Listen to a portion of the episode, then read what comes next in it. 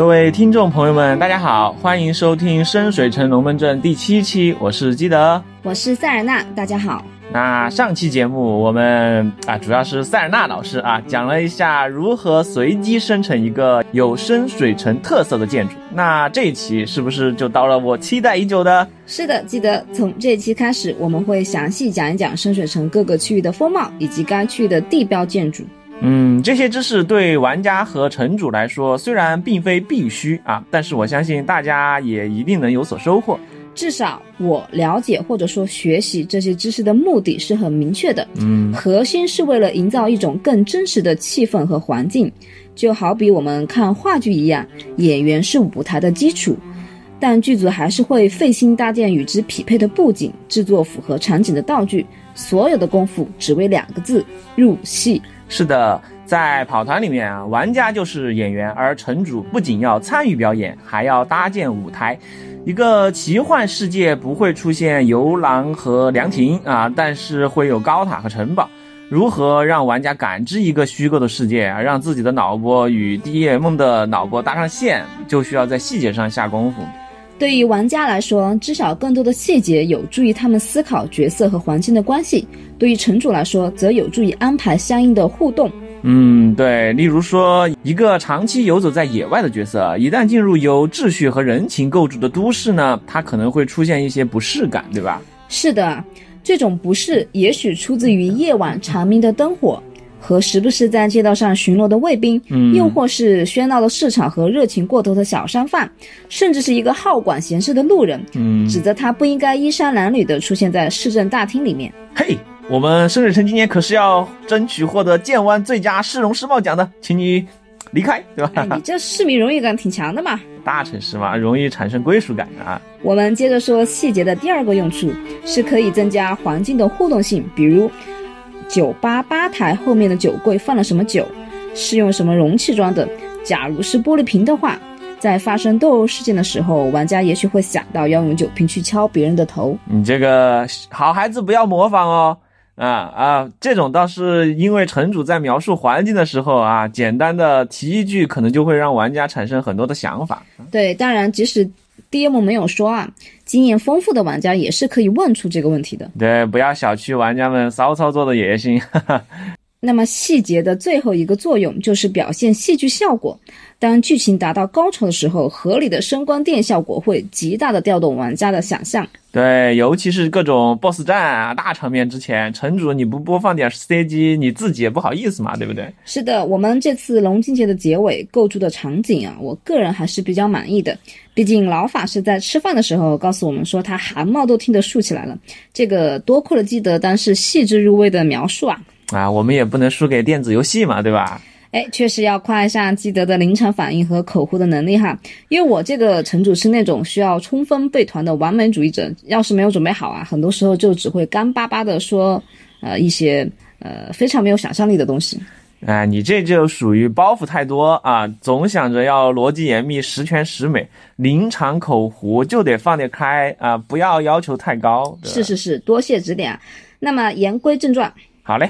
上期我们说了，深水城一共有九个区域，我们先从海滨区说起。好的。那么海滨区就位于深水城的西北。嗯。那么它是一个非常干净、美丽和奢华的城区。嗯，听起来就和纽约的曼哈顿一样。或者咱们接地气一点啊，就是成都的太古里啊。那么其实这么说，可能有玩家以为啊，就是呃，在西北的那那个西门啊，城门可以自由出入。其实不是的，在深水城地图上，这个门就很小。实际上也没有外来人会通过这个门入城的，为什么呢？呃，因为这个门外是一片沙地，它连着海，但是没有港口，所以船只是不会走这里入港的，它要走那个真正的海港来入港，而走陆路的人则是从另外四个门进。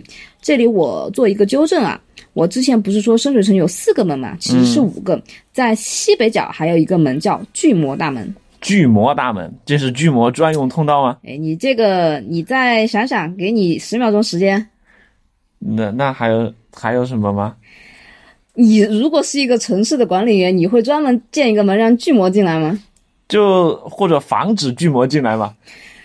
对，所以在深水城的建成的历史上呀，它曾经爆发过两次大规模的巨魔战争。那么，为了抵御巨魔的入侵，早期的深水城其实付出了很大的代价，其中还夹杂着几次和兽人的战争。所以这个巨魔大门就是为了纪念当时的战争命名的，对吧？嗯，对。所以算上这个门的话，深水城其实有五个城门。不过这个西门比较特殊一点，它是不对外开放的，哦，所以容易被人忽略。你可以认为这个西门啊，它其实是深水城私家游泳池的检票口。检票口，那看来这里也有卫兵和守卫把守嘛。当然，但是如果有玩家说，哎，自己想要从这里偷渡上岸，那么城主可以对他说，你尽管试试看。这个就留待各位玩家亲身实践了。那么，这个你刚才说了，西门之外是沙滩，有什么特别的吗？嗯，记得你喜不喜欢冬泳啊？游泳我都不喜欢，何况冬泳，我就喜欢躲着被子在床上扮啊。这片沙地啊，夏天的时候会有很多人在这里玩水。那么，即使在冬天，呃，就是建湾啊，就是宝剑海也不会结冰哦。那些内心强大、不畏严寒的人，就会跳进冰冷刺骨的海水里去游泳。不动港，我的脑海里已经出现七十多岁的深水城老大爷挑战自我的画面了。实际上，深水城还有一个节日啊，是跟这个地方有点关系的。什么节日？冬泳节？嗯，不是啊，是这样的，这片沙地有一个名字叫海之边缘。哎呦。那么在西门外啊，这个地方是一个比较僻静的地方。如果呃深水城人想要一个人静静的啊思考一下哲学问题，他们就会来到这片沙滩，听听海，吹吹风，仰望一下星空，当个孤独的贤者。那这和节日有什么关系啊？思考者节，或者深水城诗词大会什么的？瞎扯啥呢？你知道寒冬女神欧吕尔吗？呃，不太熟啊，不过这个和龙津杰后面的模组冰封谷应该有点关系吧？嗯，它有个别称叫冰霜少女啊，哎呦，听起来有点萌萌哒啊。对，那实际上她是个很啊，实际上她是个中立邪恶的女生。这就以为是个三无凌波丽，结果是个病娇明日香啊。他喜欢啊，把凡人困在暴风雪中，再用幻象去折磨他们。咦，比如他们最终啊，冻得呃啥也不知道了，就是我连自己的身体都感觉不到了，我的脑子啊，嗯，就是已经对眼前的这个环境没有什么感觉了。他脑中看到的是各种温暖的景象，比如什么壁炉的火焰啊，呃，柔软温暖的毛毯啊之类的。想一想就觉得毛骨悚然啊！这卖火柴小女孩的神话版本。我之前看过一个，就是登山者啊，就是他是专门爬雪山的一个人啊。他曾说啊，就说人被真正困在寒冷中的时候啊，大脑就像喝醉酒一样会麻痹，那么整个身体也感觉不到东西，啊，整个人的状态就跟傻了一样，就是完全不知道自己在哪儿，然后在做什么，会陷入一种癫狂的状态。就是你这种喝酒喝断线的，呃，可能都还差这么一点。就就是那个时候，人完全已经跟周围失去联系了。嗯，这个太可怕了，我想一想就全身都在 起鸡皮疙瘩。所以我不喜欢冬天嘛，对吧？嗯，哎呀，女神不缺信徒的。不过要成为欧律尔的牧师啊，就要接受寒冰的考验。比如在祈祷的时候，就必须在户外手握一块比手掌还大的坚冰，用自己的体温将其融化。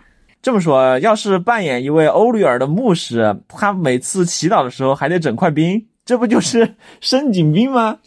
一般的团是进邪恶的，所以你大概率碰上的是 NPC，不是队友啊。反正这个平普通人不要随便模仿啊。冬天你就该秋衣秋裤、毛衣毛裤、棉衣棉裤，好好穿着啊，别搞这种伤身体的自我挑战。呃，哎，不过夏天的时候，感觉这种祈祷起来不就很舒适吗？你这种想法就被女神冻成冰棍啊，就不远了。美丽动人，对吧？不远了。在每年霜降的时候啊，深水城的施救骑兵呢就会低空掠过，吹响号角，宣布这一天是欧里尔之日。然后大家就都跑去冬泳，思考人生。哎，不至于，不至于。市民们会穿上白色的衣服，不吃热食。店铺在这一天也尽量不开门，表现出对女神的敬重与顺从。有点像我们的寒食，对吧？嗯，有点，有一点像。那么有许多年轻人啊，包括有许多贵族子弟，就会在这个时候开启一场游行。迪士尼的那种游行吗？没有那么 happy 哈。他们会穿着白色斗篷、白色长袍，从深水城北区的悬崖守望者，一路行进到西门外的这片沙滩，然后跳进水里。据说呀，大部分人的衣服都十分轻薄，甚至还有不穿衣服的。哎呦，好放得开哦！可惜我们不是视频节目啊，不然听众朋友们啊，可能看到你眉飞色舞的样子。我们视频节目这段也不让播呀，我就是觉得他们大冬天啊这样做勇气可嘉嘛。有些人啊认为啊这么做可以赢得欧吕尔的尊重，在即将到来的冬天，他们直面女神最冰冷的愤怒，并献祭了自己的温暖，祈求女神早一点恢复平静。这合着霜降裸泳是为了早日立夏？这脑回路也太清奇了吧！学不来，学不来。而且你冬天来到海滨区呢，除了有几率目睹这一奇特的游行外，游客们还会发现啊，这个海滨区看上去虽然富丽堂皇的，但是人很少啊，萧条的很。那些大贵族的房子前啊，一点都没有门庭若市的气象。嗯，这个倒是很容易理解嘛，因为冬天风暴肆虐，这里又是临海，对吧？光是海风就能把人吹死。我还记得我们在镰仓江之岛的时候，对吧？就是那个樱木花道那儿，那个风口简直就是吹死人了。对对对，要是我再瘦点，估计就直接能把我吹飞了。是的，所以冬天的这个海滨区啊，死气沉沉。但是天气一旦暖和起来啊，这里马上就是深水城最受欢迎的地方。花园又释放出美丽的花朵，贵族们又都回来啦。那么城区随处可见谈吐不凡、衣饰高雅的人，连城市守卫都彬彬有礼起来。这个光听你这么说，都想象得到这里的房价肯定高的吓死人。嗯，有些人终其一生就是为了在这里买块地啊，作为权力和地位的象征。那么许多市民喜欢拿这种事情调侃，哎，不过外地人就别掺和进去了，这属于敏感话题。也就是说，假如玩家们碰上了一名想要在海滨区买地的大商人啊，或者小贵族，一不小心用房地产的话题调侃了对方啊，搞不好所有基于魅力的检定都会变成劣势。谨言慎行啊，冒险者们！海滨区的主街道呢叫歌唱海豚，哦，那么沿着这条街走，一直向南走到底，右拐就会来到散财街，就能看到一座庞大的露天运动场。这就是著名的胜利运动场。运动场像是罗马斗兽场那种运动场吗？没错，我们在二版的设定里面能看到运动场的插图，完完全全就是斗兽场的样子。哦，只不过它的入口是一个威风无比的狮子头。啊，这也算是竞技场的标配，勇猛的象征嘛。不过你这个狮子头的用词，还有散财街，哈哈，让我想到我们的那种门神狮子，还是萌萌哒招财进宝的那种。好在你还没想到红烧狮子头啊！那这个雄伟的狮子门也是深水城的地标之一，必须要打卡的景点。等一下，狮子门？哦，我刚才还理解错了，也就是说，这个狮子头就是一扇门的样式。对呀，这个入口就是狮子的呃张开的嘴巴。哎呀，那这个运动场每年都会举行运动会吗？像什么深水城全运会、剑湾锦标赛什么的？其实这里一般是表演场地，比如有魔术表演啊、怪兽展览啊，还有一些剧目也会在这里上演。你还记得我们看过的这种古希腊的那种剧场吗？它都是露天的。怎么运动场里都没有运动吗？和现代的运动会当然有一点差别，这里会举行赛马、剑术比赛，还有注意啊，正规的角斗士比赛啊。这个重音意有所指啊。那这么多活动收不收门票呢？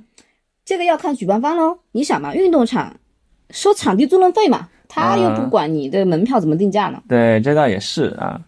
除了表演外啊，公开领主就职仪式也会在这里举行，以及宴请重要外宾的聚会都会选择胜利运动场。露天 party 啊，这倒是玩家们认识深水城政要的好机会啊！只要他们进得去啊。对，像龙金节这样的城市团，政治势力其实对剧情走向会有很大的影响。而像深水宫殿这种地方啊，不是什么阿猫阿狗啊，我的意思是不知名的旅行者就能进去的。那么，玩家想要认识什么权贵啊？DM 不妨在运动场安排一场精彩的表演，并让当地的报纸刊登相关的消息，告知民众们，公开领主和多名贵族即将出席某某盛会。嗯，我觉得，呃，让玩家体验到自己的阶级一步一步向上爬的感觉，那更是会非常不错，对吧？这个体验，比如说一开始。呃，城主可以安排一两个小遭遇，呃，比如说，嗯，某个落魄的贵族委托玩家向一名中产阶级贵族求亲啊。你知道中产阶级和贵族其实是两个不同的阶级吗？啊，你是想说资本主义就不要走封建制度的老路了，对吧？哎，大家明白我的意思就好了嘛。就是说，一个落魄的贵族看上了没有那么落魄的贵族的继承人啊，想递个手帕啊，传传情谊。那么玩家就需要想点办法拉拉关系，对吧？从那个下层的贵族圈子里面找推荐人，对不对？这个叫所谓“宁拆十座庙，不破一桩婚”。罗密欧与朱丽叶的故事啊，希望不要在玩家手里重演。呃，那通过这种推荐呢，或者说其他城主认可的方法，玩家接触到了那个中层贵族的圈子，哎，结果发现这两家的娃儿哈，本来就是青梅竹马，一拍即合就成了，皆大欢喜了，对吧？那么之后。玩家们就可以获得中层贵族的引荐，那么在运动场里呢，就能和更高层的贵族谈笑风生。当然，城主要是愿意啊，像塞尔纳说的，你整点沙翁的悲剧也不是不行嘛。嗯，我觉得咱们的龙金节啊，就差这么点细节。不过你这支线设计太长了，喧宾夺主也不太好。对对对，像一开始啊，我们就是太把派系任务当任务了。后来又反过来呢，就当没有派系任务啊，这个一直处理的都不够自然，不太好啊。好了，回回到我刚才说的啊，就现在这个事儿也办成了，对吧？那贵族也牵手成功了。这对新人要是想约会啊啊，举行仪式呀，他们会选择哪里呢？你看，你这就是典型的穷操心啊，就叫吃着白菜呀，操着卖白粉的心啊。别人都是贵族了，在自家院子里溜达就好了，为什么要占用公共资源呢？这个需求啊，又不是贵族才有的。你就像《十字坛》里面说的，爱神的降临不分贫穷贵贱，好吧？我虽然是一个坚定的无产阶级战士，但是也有一颗浪漫的心嘛。偌大的深水城，总有一些约会圣地嘛，对不对？哎，当然有了。在海滨区北部有个地方叫英雄花园，是除了王者之城之外，唯一对公众开放的花园。咋的？其他的花园都是私人的？啊，回到你刚才的穷操心啊。一般是这样的，贵族家和神殿里都有花园。贵族家的花园不必说啊，肯定是要受邀请的客人才能进去的。典型的海滨区的大贵族卡萨兰特家族的蝴蝶花园就被誉为是最美的花园。哇哦！很多人都想去一睹其芳容啊。可很多普通民众啊，只有在特定时节的慈善活动啊，比如说慈善晚宴，那邀请一些普通民众来参加的，才有机会啊，在这种地方观赏观赏。呃，那神殿的花园呢？呃，一般来说哈，它要么只对信徒开放，要么对部分人开放。比如说海滨区的另一座花园叫自然圣地，是为梅利凯和西凡纳斯等自然之神建造的壮美花园，就只对海滨区的居民开放。怎么的？难道我去逛个花园还要带房产证吗？我们可以分析一下啊，住在海滨区的人啊是非富即贵，那么贵族有自己的家徽。商人有钱，官员有证明其身份的文章、徽章或者令状，那么这三类人是肯定可以进入花园的。商人可以买到啊从不公开发售的出入证，那么守卫只需要判断来者属不属于这三类人就可以了啊，相当于私人俱乐部嘛。哎，不愧是特权阶级啊，我们还是去那个免费的吧。那么英雄花园啊，就是提到的那个刚刚提到那个免费的花园啊。它其实是呃地处比较偏僻，它的位置比较偏僻，所以游人比较少。植物园，对，这里有大量的植被啊，绿意盎然啊。花园有守卫和附近的居民精心照料，是个非常美丽的花园，绝对是谈情说爱的好去处。花前月下，海誓山盟。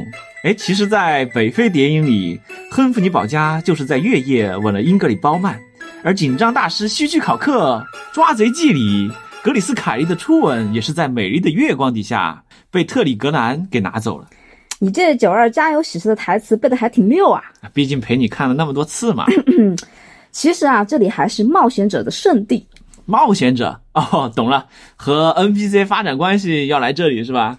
这个，嗯，你说的勾搭 NPC 这事儿啊，先让城主朋友们自己安排吧。我说的是，这里有许多雕像，都是深水城历史上著名的人物，比如其中就有巴隆和希拉恩的雕像，他们是无数冒险者瞻仰的对象。那这两个人是谁呀？这个就要讲到深水城的历史了。我们讲城门的时候提到过啊，深水城和巨魔打过仗。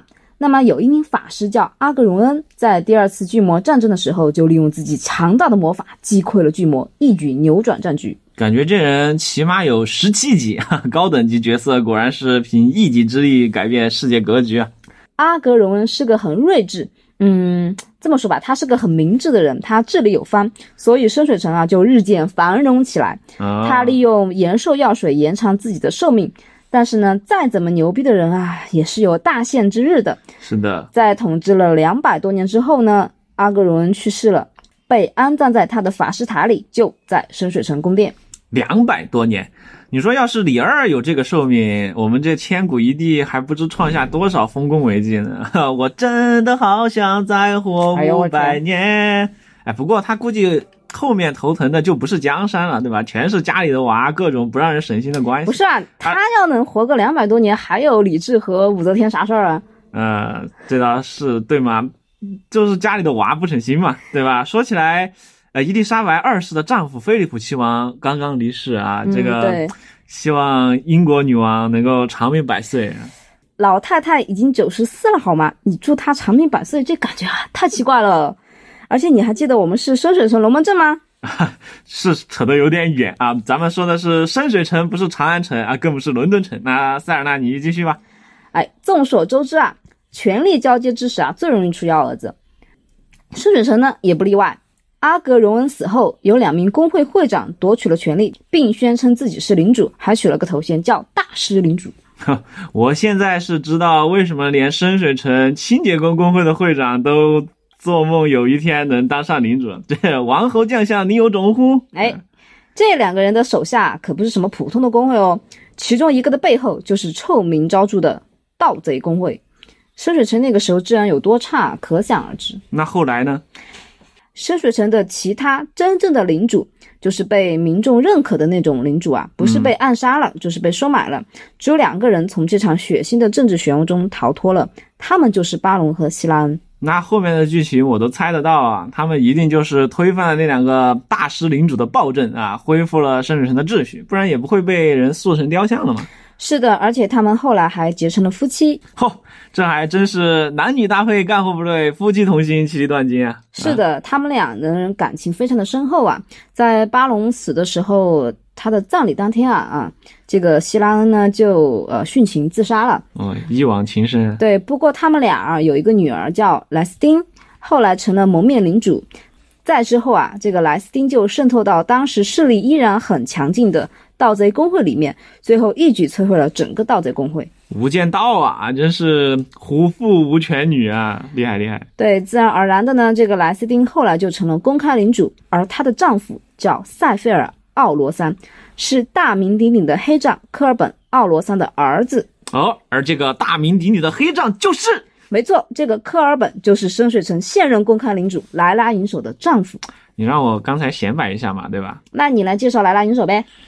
呃，莱拉银手啊，著名的剑湾葫芦娃北地七姐妹的五娃啊，我是说老五五妹啊，啊，好像也就能讲这么点儿啊，因为详细说北地七姐妹就又走远了嘛。哎，顺便一说啊，这个黑杖的持有者就是法师与保护者监察会的领导，对我们第四期主题就是这个组织嘛。所以深水城的历史人物啊，彼此之间都有很深的渊源。咱们终于又说回这个花园了呀。由于有他们的雕像啊，许多冒险者就慕名而来啊，希望自己的旅程也能像他们一样光芒四射，在费伦的历史上留下浓墨重彩的一笔。可想而知，这花园附近的酒馆生意肯定不错啊，一定有许多初出茅庐的冒险者啊，四处来这里哦，从四处啊来这里吹嘘自己和地精狗头人的故事，对吧？之前提到啊，这个花园啊是由城市守卫和附近的居民共同管理的，其中一个重要的缘由就是防止那些热情的冒险者在树上或者雕像上刻上自己的大名。龙傲天到此一游，对吧？未来的剑圣在此立誓。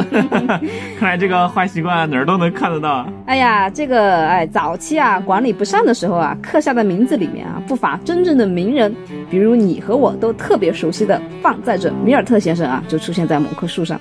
想不到米尔特还有这种黑历史啊！如果我有机会再在深水城遇见他，一定对吧？讹他一杯酒。不熟悉费伦的听众啊，可能会纳闷啊，这个米尔特是谁？北地七姐妹又是谁？黑杖又是谁？这些我们会在以后的节目慢慢讲。另外需要说明一下，节目中出现的部分人名啊，由于没有官方译名，都是根据我自己的理解啊瞎翻译的。如果有什么问题，欢迎大家指出来。哦，这是马上又要说结束语了吗？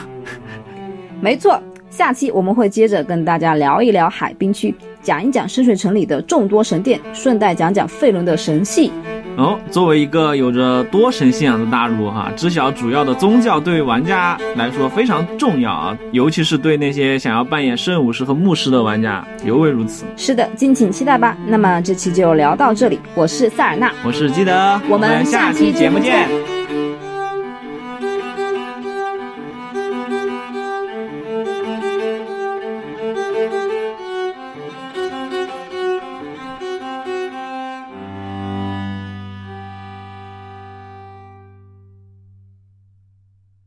其实是在北非谍影里，亨弗里包家就是在月夜吻了英格里高曼的，而紧张大师希区考克，抓贼记里格雷斯凯利的初吻，也是在美丽的月光底下，被泰利克兰给拿走了。